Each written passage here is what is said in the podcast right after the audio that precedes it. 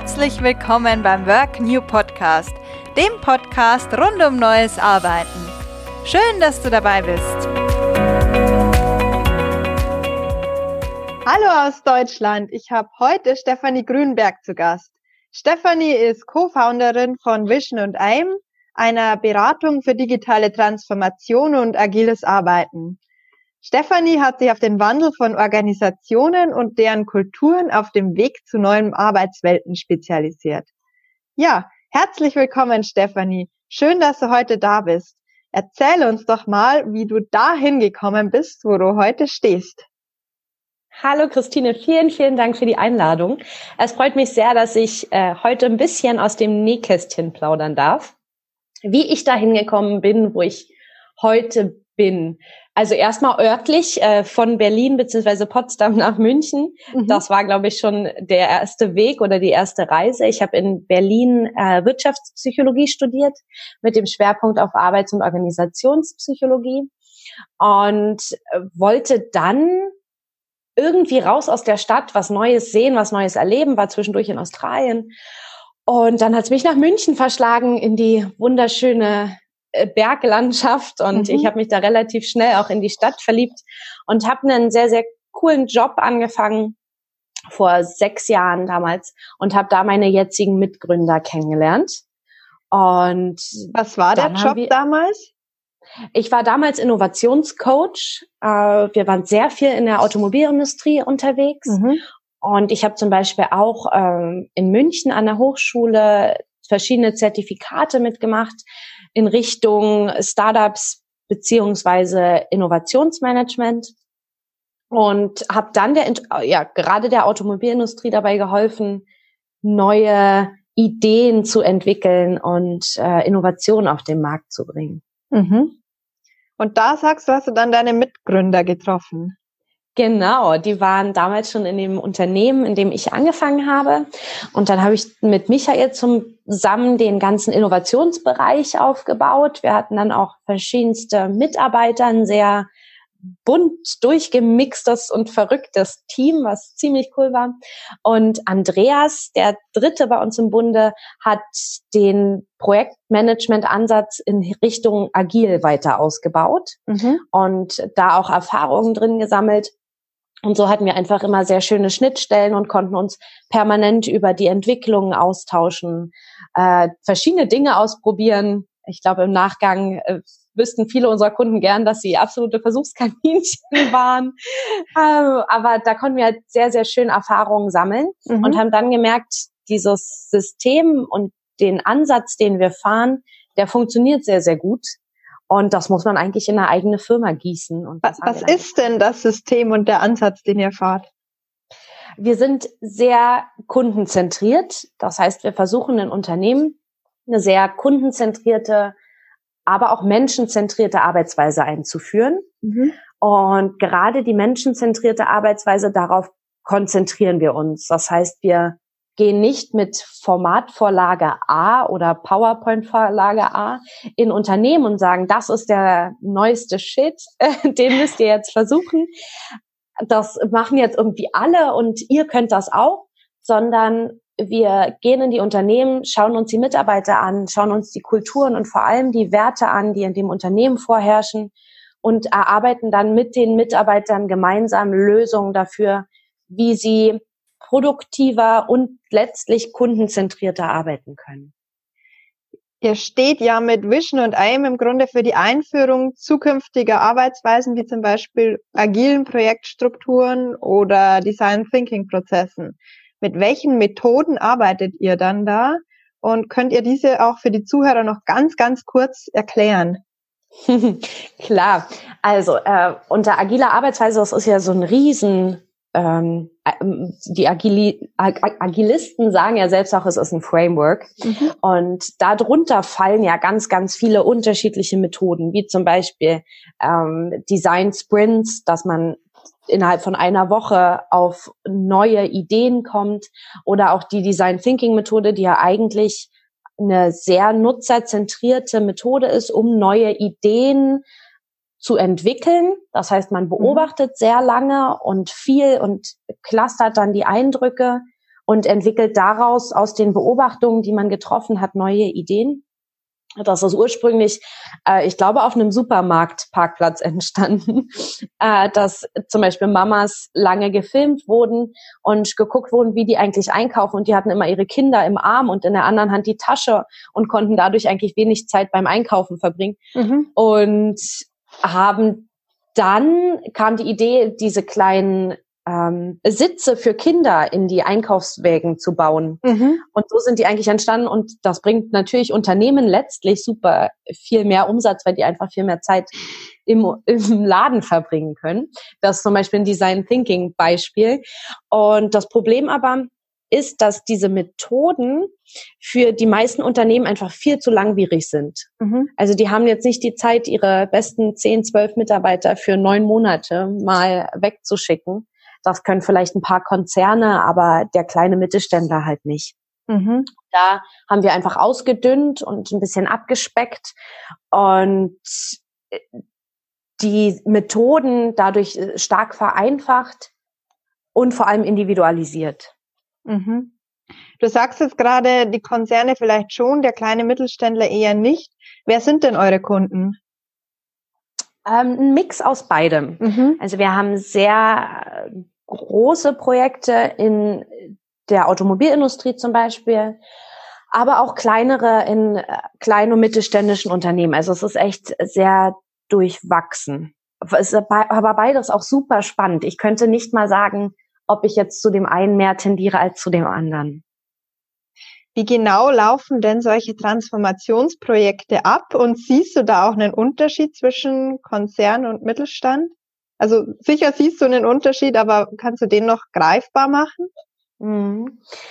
Ähm, ich würde erst auf die erste Frage eingehen, nämlich wie läuft es eigentlich ab?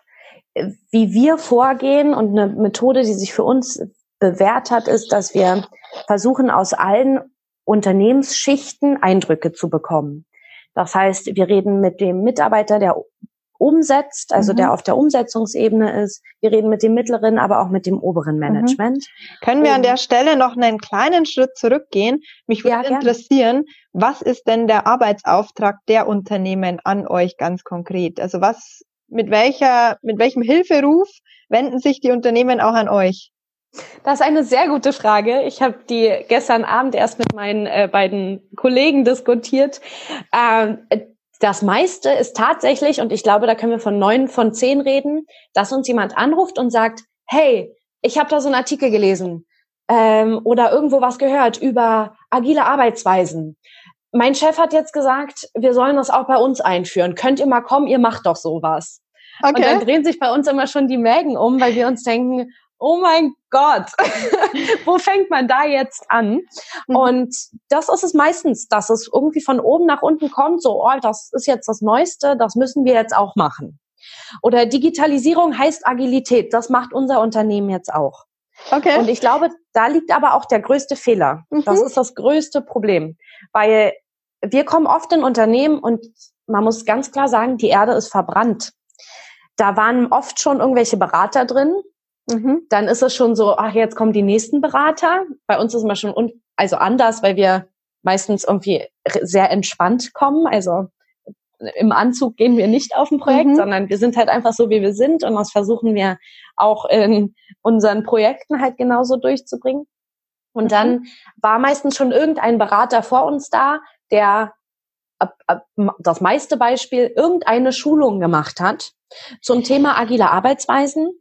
Und dann wurden ganz viele Dinge vermittelt und äh, jeder weiß jetzt, was Scrum ist und äh, was ein Framework ist und wann man Planning macht und wie man sprintet. Mhm. Aber es weiß eigentlich keiner, wie man es umsetzt. Und da ist, glaube ich, auch der Unterschied äh, bei Vision and Aim. Wir sind die, die die Ärmel hochkrempeln und sagen, okay, wir setzen uns jetzt mit euch hin, wir mhm. nehmen alles lange auseinander und bauen es neu zusammen, bis es richtig, richtig gut funktioniert. Mhm. Danach müssen wir halt fein justieren. Und da geht's, glaube ich, auf deine zweite Frage. Die Grundlage, und da ist es egal, ob es ein Mittelständler oder ein Konzern ist, sind die Unternehmenswerte. Mhm. Also was macht das Unternehmen aus und vor allem, was macht die Mitarbeiter aus? Und erst wenn man die erfasst hat und sich mit den Mitarbeitern und dann auch Kollegen darauf committed hat zu sagen, hey, wir fassen da jetzt an und wir ändern Schritt für Schritt Dinge und ähm, versuchen einfach auch mal neue Dinge. Ich glaube, das mhm. ist immer so die größte Herausforderung. Mein Lieblingssatz ist immer, dass ich sage, wir versuchen jetzt für drei Wochen das durchzuführen und wenn wir nach drei Wochen sagen, wir machen es nicht, dann gehen wir wieder zurück. Mhm. ist aus der Psychologie ja total einfach, weil so 21 Tage brauchen wir, bis wir eine Veränderung verinnerlicht haben. Und das nimmt den Leuten einfach die Angst, dass Veränderung ist automatisch mit einer gewissen Angst verbunden, wenn sie extrinsisch getriggert wird. Und die müssen wir einfach den Mitarbeitern und damit auch den Unternehmen nehmen. Mhm, auf jeden Fall. Und es mhm. geht am leichtesten, indem man nochmal die Tür offen lässt. Man könnte ja nochmal zurück. Genau, Genau, man lässt eigentlich immer den Fluchtweg. Man zeigt immer wieder einen Fluchtweg auf und sagt, hey, wir versuchen es. Wenn es nicht funktioniert, wir können es permanent anpassen. Wir können einfach wieder zurückrudern. Wenn du sagst, du willst weiter mit äh, Zettel und Papier ähm, arbeiten und da alles aufschreiben, ist es okay. Wir zwingen dich nicht dazu, irgendwas zu tun. Und ich glaube, da ist der Unterschied, mhm. dass man den Zwang und damit den Druck rausnimmt und die Mitarbeiter diesen Freiraum für Veränderung lässt und auch die Zeit gibt, sich selbst zu verändern. Mhm, okay. Und wo, also jetzt waren wir ja bei den Nicht-Unterschieden zwischen den Konzernen mhm. und den Mittelständlern. Wo unterscheidet sich's dann? Ähm, ich glaube, Konzerne sind sehr, sehr, sehr große Maschinen. Mhm. Und wenn wir auf ein Projekt gehen, wir haben derzeit eins, da sind so um die 400 Mitarbeiter betroffen, mhm. also es ist wirklich ein sehr, sehr großes Projekt, ähm, dann können wir gewisse Dinge und Parameter in diesem Projekt verändern mhm. und damit auch bessere Verhältnisse für die Mitarbeiter schaffen. Aber es wäre illusionär zu glauben, dass wir die ganze, das ganze Unternehmen anfassen können. Mhm. Und da ist, glaube ich, der Hauptunterschied, weil bei einem Mittelständler kannst du tatsächlich, du kannst an dem ganz großen Rad drehen. Mhm. Und das birgt neue Herausforderungen, aber auch neue Potenziale. Mhm. Das glaube ich, so der Hauptunterschied. Und ähm, die Ängste sind, glaube ich, unterschiedliche. In einem Konzern ist doch eher da, also man muss halt Konzerne und auch Mittelständler mit der Volatilität, also mit der Ungewissheit mhm. der Zukunft umgehen. Und das ist etwas, was alle jetzt erstmal lernen müssen. Mhm. Mittelständler, bei dem hängt es halt mehr am eigenen Portemonnaie, das muss man einfach so sagen, mhm. als bei einem Konzern, der äh, unterschiedlichste Ressourcen hat und die natürlich wie so ein Fels in der Brandung erstmal dastehen. Kannst du mal, jetzt waren wir ja so in so einem Vergleich drin, ähm, ganz konkret ein Beispielprojekt skizzieren? Mhm. Ähm, ich hatte gerade eben schon dieses große äh, Projekt mit den vielen Mitarbeitern mhm. angesprochen. Das war eigentlich so ein Paradebeispiel. Da wurde also die komplette Agilität ausgerufen. Das mhm. heißt, das, äh, wir kamen rein und da hieß es, ja, also wir sind schon total agil unterwegs und ähm, wir haben schon das und das eingeführt und das sprinten alle und die ganzen ähm, Mitarbeiter so mit dem Mindset, es wird langsam. Und das war schon so, okay, es war alles sehr nebulös. Okay, und warum und, hat man euch dann gerufen, wenn schon so gut lief? Ähm, ein, eine Person hat tatsächlich, ich zitiere, gesagt, also es läuft alles super, mhm aber die Ziele erreichen wir nicht. Und wir waren so, ah ja, okay, voll die gute Grundlage. Uh, und das war das Hauptproblem, dass äh, äh, nach außen eigentlich alles gut schien, mhm. aber die Ziele, die gesetzt wurden, also die Sprintziele auch einfach nicht erreicht wurden. Mhm. Und damit ging permanent Geld raus aus dem Unternehmen, was aber keinen Mehrwert gebracht hat. Woran und da lag? hieß es ähm, an ganz, ganz vielen Faktoren. Ähm, die Struktur im Unternehmen hat nicht gepasst. Mhm. Das heißt, das war so das Größte. Und dann aber auch in vielen kleinen Teilen, es wurde zu viel gleichzeitig verändert. Die Leute, mhm. also die Mitarbeiter kamen dadurch auch in so eine Veränderungsresistenz. Es war zu viel unklar von Prozessen und Vorgehen. Was meinst also, du mit der Veränderungsresistenz? Ähm, jeder Mensch hat eigentlich eine gewisse Veränderungsbalance. Mhm. Also wenn die Zeit relativ knapp ist, und der Veränderungsdruck sehr, sehr hoch, mhm. ist eigentlich ein Punkt, wo der Mensch ein Stück weit kollabiert. Mhm. Weil man merkt, man wird so gestresst und das wird gerade so viel, dass ich es nicht mehr selbst handeln kann. Mhm. Und wenn man eine gesunde Veränderungsbalance herstellen will, muss die Zeit und der Grad der Veränderung Hand in Hand gehen. Mhm. Und auf diese Balance muss man achten. Das ist wie so ein, ähm, wie so eine Boje, die auf dem Wasser liegt. Ne, wenn das eine zu viel wird, wenn die Wellen zu hoch werden, mhm. dann kann die halt auch irgendwann mal kurz unter Wasser gehen. Und da muss man einfach immer die versuchen, die Waage zu halten. Das heißt, das Unternehmen wollte zu viel Wandel zu schnell? Genau. Mhm. Das ist eine sehr schöne Zusammenfassung dafür. Ja, viel zu schnell, viel zu viel. Und jeder Mitarbeiter ist ja ein Individuum für sich und jeder geht damit anders um. Das heißt, wir haben einige Mitarbeiter in diesem Projekt gehabt, die sehr gut offensichtlich damit klarkamen. Mhm. Und ähm, da ist es auch total egal, ob es jung oder alt ist oder ob es jetzt ein IT-Projekt ist oder ein äh, klassisches mhm. äh, Produktionsprojekt. Also es ist total egal, sondern es kommt halt immer auf die Individuen an, die in diesem Projekt sind. Mhm. Und manche können mit Veränderung einfach besser umgehen, bis zu einem gewissen Grad, als andere. Mhm. Manche brauchen ein bisschen länger und manch, bei manchen geht es schneller. Und in dieses Projekt sind wir dann quasi rein und haben wie so im Zwiebelprinzip eigentlich angefangen, die ganzen Schalen abzuziehen. Und zu gucken, okay, was steckt da eigentlich im Kern? Und ich glaube, wir sind jetzt hm, fast ein Dreivierteljahr drauf und ich würde sagen, dass wir jetzt langsam zu dem Boden der Zwiebel gekommen mhm. sind. Das heißt, es dauert. Es dauert auch einfach lange, bis man da richtig tief reingehen kann und bis zum Grund verstanden hat, wo eigentlich die Probleme in mhm. diesen Projekten liegen. Jetzt hast du vorher ja auch gesagt, die Struktur im Unternehmen hat dahingehend auch nicht gepasst. Was mhm. hast du mhm. da genau beobachtet? Mm, es, in Deutschland sind wir generell stark darauf fokussiert, dass man sich nach oben arbeitet. Ne? Mhm. Also man will die Hierarchie einfach nach oben klettern. Mhm. Das will nicht jeder, aber es wollen viele. Und man will ja immer der Beste sein, ne? das mhm. lernen wir ja auch schon in der Schule. So, oh, du hast wieder eine Eins bekommen, du bist sehr gut. Ähm, und diese Struktur, also es ist ja auch ein strukturelles Verhalten, dass man Hierarchien bildet. Mhm. Und äh, wenn man äh, zum Beispiel zu kundenzentriert arbeiten will, muss man schneller werden. Das mhm. geht für mich Hand in Hand auch in Richtung Digitalisierung muss man schneller werden. Und damit brauchen wir flachere Hierarchien. Und diese hierarchischen Strukturen muss man im Unternehmen dann halt auch erstmal mhm. anpassen.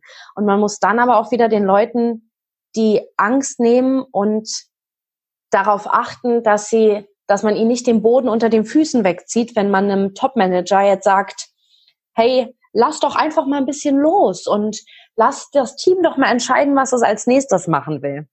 Das ist halt super schwer. Wenn du sagst, es ist super schwer, dann impliziert es ja auch, dass ihr es trotzdem hinbekommt. Wie macht ihr das? ähm, ja, äh, unterschiedlichste Methoden. Mhm. Ähm, für mich das Wichtigste ist immer der persönliche Kontakt und die Ängste oder Herausforderungen, die jeder individuell hat, auch zu besprechen. Mhm viel auch durch Shadowing, also dass wir ganz still mit in Räume gehen und gucken, wie sich die Menschen tatsächlich verhalten und wie mhm. die auch aufeinander wirken. Ähm, strukturell, dass wir in den Teams uns genau angucken, wer welche Position hat mhm. und diese Position dann gegebenenfalls auch ändern mhm. im Sinne der Aufstellung und natürlich methodisch also wenn wir gerufen werden, um jetzt Scrum als Methode einzuführen, mhm. dann ist ja Scrum quasi nur die Umsetzungsebene, mhm. aber das ganze Mindset, was ich da drum herum aufbauen mhm. muss, eigentlich das große Ganze. Das ist dann wieder die äußere Zwiebelschale, mhm. von der ich vorher schon gesprochen hatte. Was sind denn jetzt gute Voraussetzungen im Unternehmen, so einen Kulturwandel durchzuführen? Und wo wird es vielleicht auch schwieriger? Ähm, Ich glaube, dass es so gute und schlechte Voraussetzungen gar nicht unbedingt gibt. Und ich glaube, dass der, das Wort Kulturwandel fast auch schon nicht möglich ist. Also wenn man sich eine Familie vorstellt, ähm, dann hat eine Familie ja auch eine gewisse mhm. Kultur. Mhm. Und da kommt jetzt ein neues Familienmitglied dazu. Entweder es hat jemand einen neuen Partner oder es wird ein Kind geboren. Das heißt, die Parameter, die äußeren Parameter ändern sich mhm. eigentlich. Mhm. Und damit passt sich auch die Kultur an. Mhm. Ich könnte aber nicht in diese Familie gehen und sagen, so, ihr habt jetzt eine andere Kultur, ihr redet jetzt anders und ihr esst jetzt alle nicht mehr ähm, miteinander abends. Mhm, das mhm. könnte ich machen, aber diese Grundveränderung würde halt nicht stattfinden. Mhm. Und ich finde, das ist ein ganz gutes Beispiel, weil das geht in Unternehmen auch nicht. Ich kann die Parameter ändern und ich kann ähm, versuchen, andere Arbeitsweisen einzuführen. Das mhm. heißt, das Miteinander äh, in dem Moment zu beeinflussen. Aber die tatsächliche Kultur, also das, was das Unternehmen ausmacht und die Werte, den Sinn der Arbeit, die mhm. kann ich halt aufzeigen, aber eigentlich nicht konkret steuern. Mhm, mhm. Ja, das stimmt auf jeden Fall. Ähm, wie passt ihr dann die Methoden an die Bedürfnisse der Unternehmen an, gerade auch, dass sie mit diesen Werten in Einklang stehen?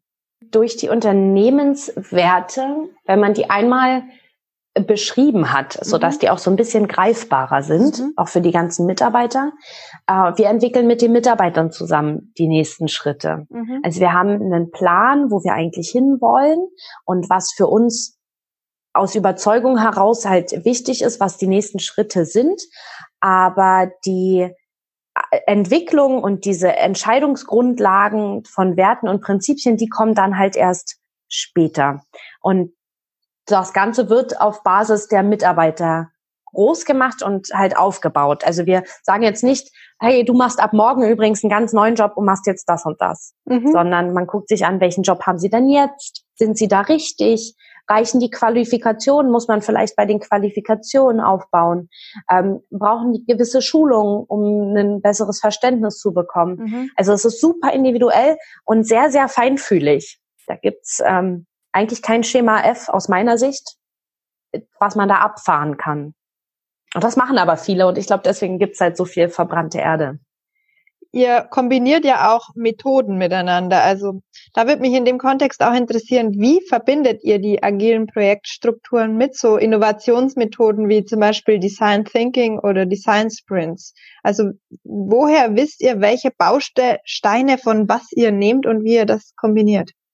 Im Grunde Design Sprints und auch Design Thinking sind ja eigentlich auch agile Methoden. Also mhm. agile Methoden ist ja eigentlich nur so der Deckmantel, unter dem irgendwie alles steht. Und Teamentwicklung, ähm, ich weiß auch nicht, irgendwelche Synchronisationsthemen und so, die fallen ja alle damit rein. Also der, der, mhm. der Baukasten ist ja riesig. Mhm. Aber das Ziel ist halt immer ein anderes. Also wenn ein Unternehmen ähm, mit uns gemeinsam ihre Kunden, ihren Kundenfokus stärker ausprägen möchte, mhm. dann ziehen wir natürlich sehr viele Methoden aus dem Design Thinking mhm. und versuchen so die Unternehmen und auch das Mindset der Mitarbeiter Schritt für Schritt in Richtung Kundenzentrierung mhm. zu bauen. Das ist so, steht der Tropfen hüllt den Stein. Wenn du immer wieder sagst, so, okay, was würde dein Kunde dazu sagen? Mhm. Ist diese Arbeit sinnvoll? Machst du die wirklich für deinen Kunden? Welchen Kundennutzen hast du daraus? Mhm ähm, dann verändert sich Schritt für Schritt die ganze Denkweise der Menschen und damit der Teams und damit von unten heraus auch das ganze Unternehmen. Könnt ihr dann, habt ihr irgendwelche KPIs, wo ihr messen könnt, inwiefern ihr die Kundenzentrierung jetzt auch wirklich angefasst habt? Ja, du kannst äh, natürlich die Kundenzentrierung als äh, Messgröße nehmen. Wo es aber noch viel leichter ist, ist, wenn du über agile Systeme gehst mhm. oder agile Frameworks, äh, du kannst dir genau angucken, wie viele einzelne Stories du ja eigentlich in einem Sprint geschafft hast. Mhm. Und die lassen sich halt wunderbar messen. Also du mhm. siehst auch, wie die Produktivität der Teams hochgeht und du kannst die Messgrößen, also der Einzelstories ja auch wieder auf den Kundennutzen mappen, weil im agilen Grundsatz solltest du ja immer den höchsten Kundennutzen mhm. erreichen. Das heißt, du bearbeitest die Stories eigentlich zuerst. Mhm. Und damit geht halt der Nutzen nach oben und die Produktivität halt auch. Also es gibt da verschiedenste Messgrößen, äh, KPIs. Man kann sich da aus ganz, ganz vielen Baukästen was zusammensuchen, mhm. was sehr, sehr spannend ist. Das ist auch das, ja, etwas, wo wir jetzt in letzter Zeit sehr viel Zeit rein investiert haben und was auch echt Spaß macht. Mhm. Ein, ein, spannendes äh, ja, Zeitprodukt. Ein zweiter großer Grundsatz ist ja die Menschenzentriertheit von agilen Arbeiten. Wie macht ihr das konkret? Ähm, also außer durch die Anwendung der Methoden jetzt ähm, so im Allgemeinen und könnt ihr das auch nachhalten? Mm, für uns ist das Wichtigste, dass wir den Sinn und das, dieses Why, ne, dieses mhm. Warum tue ich Dinge mhm. erklären und ähm, das auch wieder herausholen. Mhm. Wenn ich mhm. zum Beispiel ähm, Mitarbeiter treffe, der sagt, oh ja, ich äh, produziere da Datensätze und werte die aus und dann gehen die an die nächste Firma, also an die nächste Abteilung mhm. und was danach damit passiert, weiß ich jetzt eigentlich nicht. Mhm. Dann äh, wird der nie ein äh, wirklich hochmotivierter und ähm, glücklicher Mitarbeiter, so mhm. einfach wie es geht, sondern wenn er versteht, dass er zum Beispiel diese Datensätze entwickelt, weil äh, sein Unternehmen oder das Projekt, in dem er ist, an einer neuen Krebsforschung arbeitet, mhm. dann ist die Motivation eine ganz, ganz andere. Und das hat für uns halt einen sehr, sehr großen Einfluss auf das, die, den Glücksgrad im Unternehmen. Mhm. Könnt ihr den irgendwie messbar oder greifbar machen? Oder wie, woher wisst ihr, wann ihr erfolgreich wart? Ähm, ich sag mal, Transformation ist nie fertig. Ne? Veränderung ist mhm. konstant. Das ist einfach so. Für uns ist es sehr sichtbar, wenn wir sehen, dass die Effizienz der Teams hochgeht. Und das mhm. können wir halt ganz gut über ähm, Zahlen messen. Mhm. Und auch, dass so Soft Facts wie ähm, der, der Glückspegel im Unternehmen, mhm. also auch der Mitarbeiter, wie sehen die Burnout-Raten aus? Mhm wie ähm, gestresst sind die Mitarbeiter. Mhm. Also es gibt ja auch verschiedene Tests, die man in Richtung Glücklichkeit ähm, oder Glück durchführen kann. Mhm. Und, Kannst du da welche nennen? Ähm, es gibt, ähm, da müsste ich nochmal nachgucken, wie die Seite heißt. Ich glaube auf Happiness. Ah, Nee, ich, ich krieg's gerade nicht zusammen. Mhm. Ähm, aber es gibt auf jeden Fall auch, das kann man ganz gut googeln, verschiedene äh, Tests, wo man messen kann, wie glücklich man eigentlich selbst ist mhm. und vor allem, wie glücklich man im beruflichen Kontext ist. Okay. Das ist halt so ein bisschen schwierig, weil die Abgrenzung sehr schwer ist. Also mhm. was heißt denn Glück für mich persönlich? Mhm. Ähm, und es ist tagesformabhängig. Manchmal sind wir einfach glücklicher, manchmal weniger. Und im Unternehmen ist es halt das Gleiche. Ich glaube, dass die, der Grundpegel eigentlich gut aufzeigbar ist und gut messbar. Und ihr macht dann tatsächlich mit den Mitarbeitern diese Tests und wertet die aus? Auch, ja. Mhm. mhm. Das mhm. ist eine Möglichkeit, um ähm, die Infos quasi rauszuziehen mhm. und auch nochmal Potenziale zu sehen und Stellschrauben, an denen wir vielleicht nochmal angreifen mhm. müssen. Mhm. Oft sind so ganz kleine Dinge, ne? Dass es, ich weiß nicht, äh, dass die Möglichkeit nicht besteht, ins Homeoffice zu gehen. Mhm. Oder dass ähm, die, Kantine, weiß ich nicht, zu weit weg ist oder es da immer zu laut ist oder so. Also mhm. oft sind es wirklich so ganz kleine, kleine Dinge, die man echt erst über einen sehr langen Zeitraum rausfiltern kann. Mhm, mhm. Jetzt ist die Aufgabe von jedem Berater oder auch Change Manager ja, dass er irgendwann überflüssig wird. Mhm. Wie schafft ihr es, sicherzustellen, dass die Transformation auch nachhaltig ist? Mhm. Genau, also die Überflüssigkeit, das ist ein guter Punkt, so gehen wir auch rein. Wir wollen das Unternehmen ähm, selbst verstehen und lernen, warum sie Dinge tun und vor allem, wie sie sie tun sollten. Das heißt, wir wollen, dass, dass wir zum einen sehr ähm, genau erklären, wie Dinge vonstatten gehen sollen mhm. und zum Zweiten auch immer erklären, warum sie passieren mhm. sollen. Und dann wollen wir uns halt auch selbst aus dem Unternehmen wieder rausziehen, damit das Unternehmen selbst wachsen kann und gehen dann gegebenenfalls immer mal wieder nur rein und machen so kleine Anpassungen, mhm. weil sich über die Zeit doch wieder kleine Fehler mhm, einschleichen, mhm, ja, die dann ja. vielleicht die Effektivität mhm. oder Effizienz wieder nach unten bringen. Ähm, ob eine Transformation erfolgreich war, sieht man meistens in den Gesichtern der Mitarbeiter. Mhm. Denn wenn die ähm, sehr äh, oder entspannter sind als zu dem Zeitpunkt, in dem wir reingegangen sind, dann haben wir schon alles richtig gemacht. Auf jeden Fall. Und es ist mhm. auch ein sehr, sehr schönes, lobenswertes Ziel einfach. Ja. Ähm, wenn du jetzt zurückblickst, welche drei Learnings in Bezug auf die Transformation von Unternehmenskulturen haben dich am meisten überrascht? Ähm, ich glaube, das erste ist, dass alle Unternehmen im unterschiedlichen Zyklen immer wieder durch dieses Tal der Tränen gehen. Mhm. Also es ist immer, dass man an Punkte kommt, wo man, wo die Mitarbeiter oder auch äh, Manager, egal, sagen, oh Gott, das geht nicht mehr weiter und was tun wir denn jetzt und mhm. um Himmels Willen, was sollen wir bloß machen? Und das finde ich sehr, sehr spannend, weil es menschlich einfach spannend ist, dass da tatsächlich immer wieder so ein Tiefpunkt erreicht mhm. wird. Ähm, ich glaube, das Zweite ist, dass äußere Einflüsse Teams, ganze Organisationen und Konzerne völlig erschüttern können.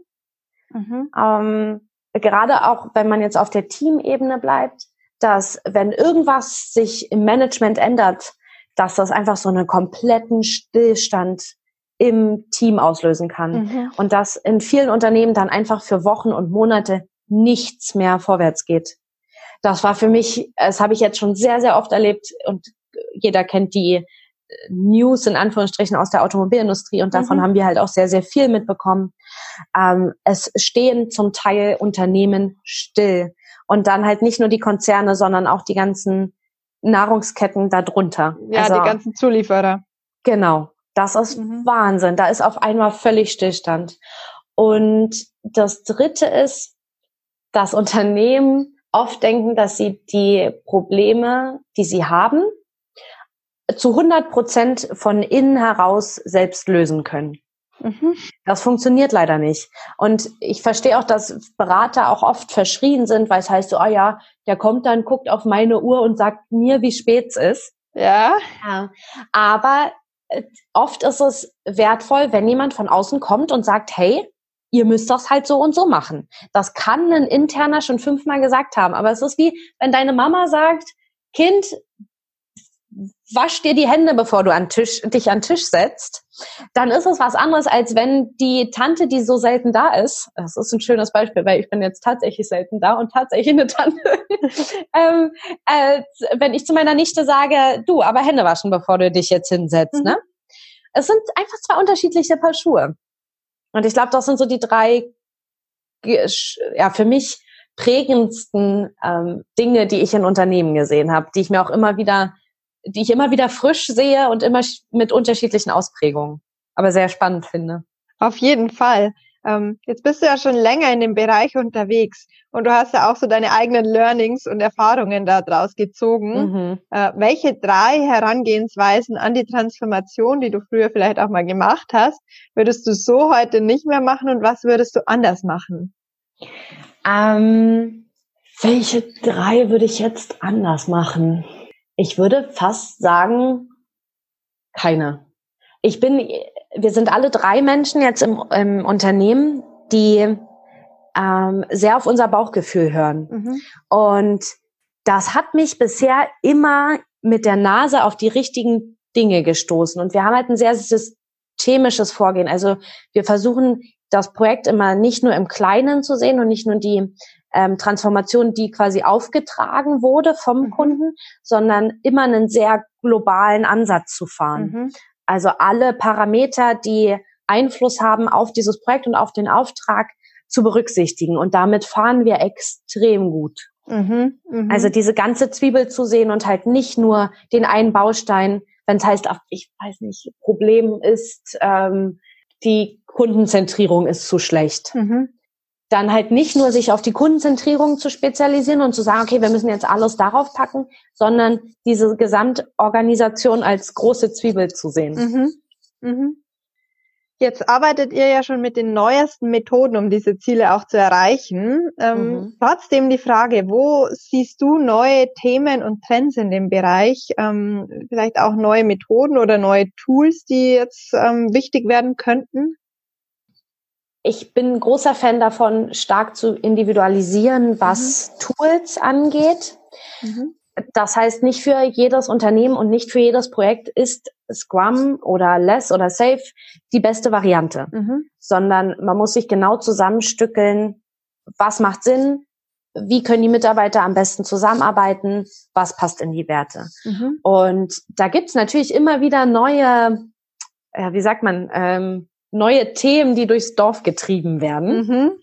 Und ähm, ich glaube, dass wir durch diese ganze, also durch die Digitalisierung und die damit verbundene Volatilität sehr frühzeitig am Puls der Zeit sein müssen. Mhm. Und da kommen natürlich auch immer wieder neue Arbeitsweisen auf, die man dann einordnen und auch einfach mal ausprobieren muss. Mhm. Aber es gibt da, finde ich, keinen goldenen Weg. Ja, das ist auch eine schöne Erkenntnis.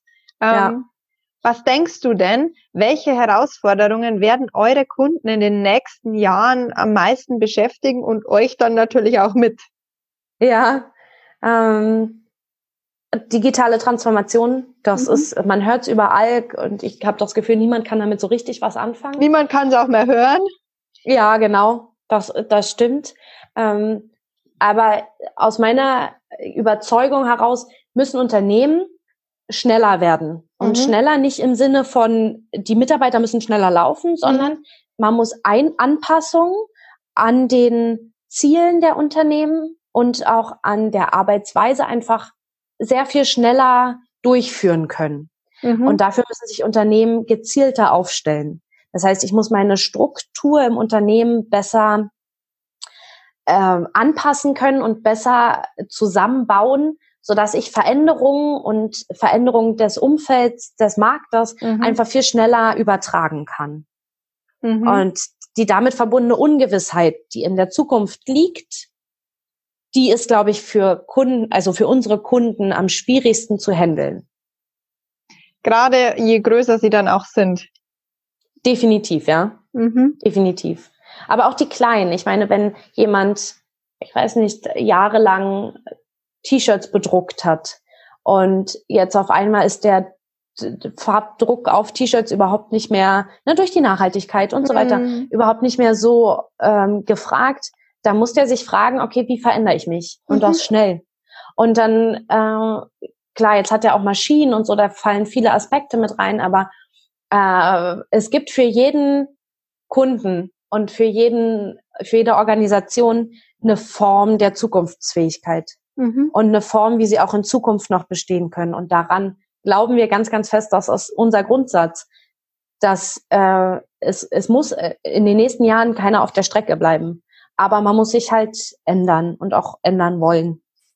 Das ist ein sehr, sehr schönes Schlusswort. Und wir sind tatsächlich auch schon fast am Schluss angekommen. Das ähm, ging schnell. Deswegen würde mich jetzt sehr interessieren, welche drei Ressourcen haben dich auf dem Weg, den du da jetzt hingegangen bist, ähm, am meisten inspiriert? Also Websites, Podcasts, Bücher, Menschen, Orte, was auch immer. Mm, ähm, äh, drei. Also ich habe einmal einen Podcast, den ich auch sehr, sehr gerne höre. Mhm. Der ist ähm, vom Business Punk, der How to Hack Podcast. Mhm mit der Tijen, die durfte ich auch letztens persönlich kennenlernen. Die hat auch ein Frauennetzwerk aufgebaut. Mhm. Und da findet man sehr, sehr schöne Einblicke, auch sehr äh, gute Gespräche. Ich finde auch, dass genau der persönliche Austausch auf diesen Meetups äh, sehr, sehr wertvoll mhm. ist. Das zweite sind tatsächlich meine Mitgründer. Ah, das ist schön. Voll. Ich mag die beiden Jungs einfach sehr, sehr gern und ähm, durch die unterschiedlichen Herkünfte, die wir eigentlich haben, wir kommen aus drei unterschiedlichen Bereichen, ähm, äh, challengen wir uns permanent und jeder, der irgendwie was hört, erzählt es dann dem anderen und da ist einfach ein sehr, sehr schönes Netzwerk mhm. und sehr ehrliche und sehr tiefgründige Diskussionen. Und was wir als Firma machen, ist, dass wir ähm, uns sehr, sehr regelmäßig mit anderen CEOs austauschen. Mhm. Und das branchenübergreifend. Das heißt, wir versuchen Einblick und auch Learnings aus allen möglichen Bereichen zu finden mhm. ähm, und auch die Probleme aller Bereiche zu verstehen. Mhm. Und daraus wieder neue Erkenntnisse zu gewinnen und auch Tipps äh, unverbindlich zu geben, mhm. wie man denn weiter vorgehen sollte. Mhm. Ich glaube, das sind so die drei wichtigsten für mich. Jetzt sind wir auch tatsächlich am Ende angelangt. Gibt es denn noch etwas, was dir noch ganz wichtig ist, was wir jetzt nicht besprochen haben? Oder irgendwas, was du noch promoten möchtest an der Stelle? Ich glaube, wir hatten ein sehr, sehr schönes Gespräch. Mich hat es auf jeden Fall gefreut, mich so ähm, ausführlich mit dir zu unterhalten. Ich habe letztens von einem guten Freund ein Zitat geschickt bekommen, was mich seitdem irgendwie beeinflusst. Mhm. Ähm, das ist von Winston Churchill und heißt I'm always ready to learn, although I do not always like to be taught. Mhm. Das heißt, ich bin immer bereit zu lernen, auch wenn ich es nicht immer mag, dass mich jemand belehrt. Und ich, seitdem ich diesen Spruch gehört habe, schwingt er irgendwie immer wieder in mir mit. Und ich glaube, das ist etwas, was wir in dem Umgang mit Menschen einfach beachten sollten. Dass jeder sich gerne anpasst, aber nicht immer, dass der richtige Zeitpunkt ist, ihm das auch zu sagen. Und ich finde den sehr, sehr menschenzentriert und ähm, sehr, sehr schön, weil auch wenn Menschen manchmal so schlecht drauf sind oder irgendwie sich, äh, ich weiß auch nicht, negativ einem gegenüber verhalten. Mhm. Es gibt dafür immer Gründe. Und ich versuche auch immer mit den Menschen, denen ich begegne, so offen und entspannt wie möglich umzugehen und zu verstehen, warum die so sind, wie sie sind. Weil schlecht geboren wird keiner. Ich glaube, das ist so mein Schlusssatz. Das ist ein sehr schöner Schluss. Ich danke Dank. dir für das tolle Interview und die tollen Einblicke in deine Arbeit und ähm, die ganzen Gedanken, die du jetzt auch mit uns geteilt hast. Danke dafür. Sehr, sehr gern, Christine. Es hat mir mega viel Spaß gemacht. Und äh, es war schön, du hast sehr, sehr tolle und intelligente Fragen gestellt. Danke, Stefanie. Dankeschön, ciao. Das war die heutige Folge des Work New Podcasts. Schön, dass du dabei warst. Abonnier den Work New Podcast und sei in zwei Wochen wieder dabei. Ich freue mich auf dich.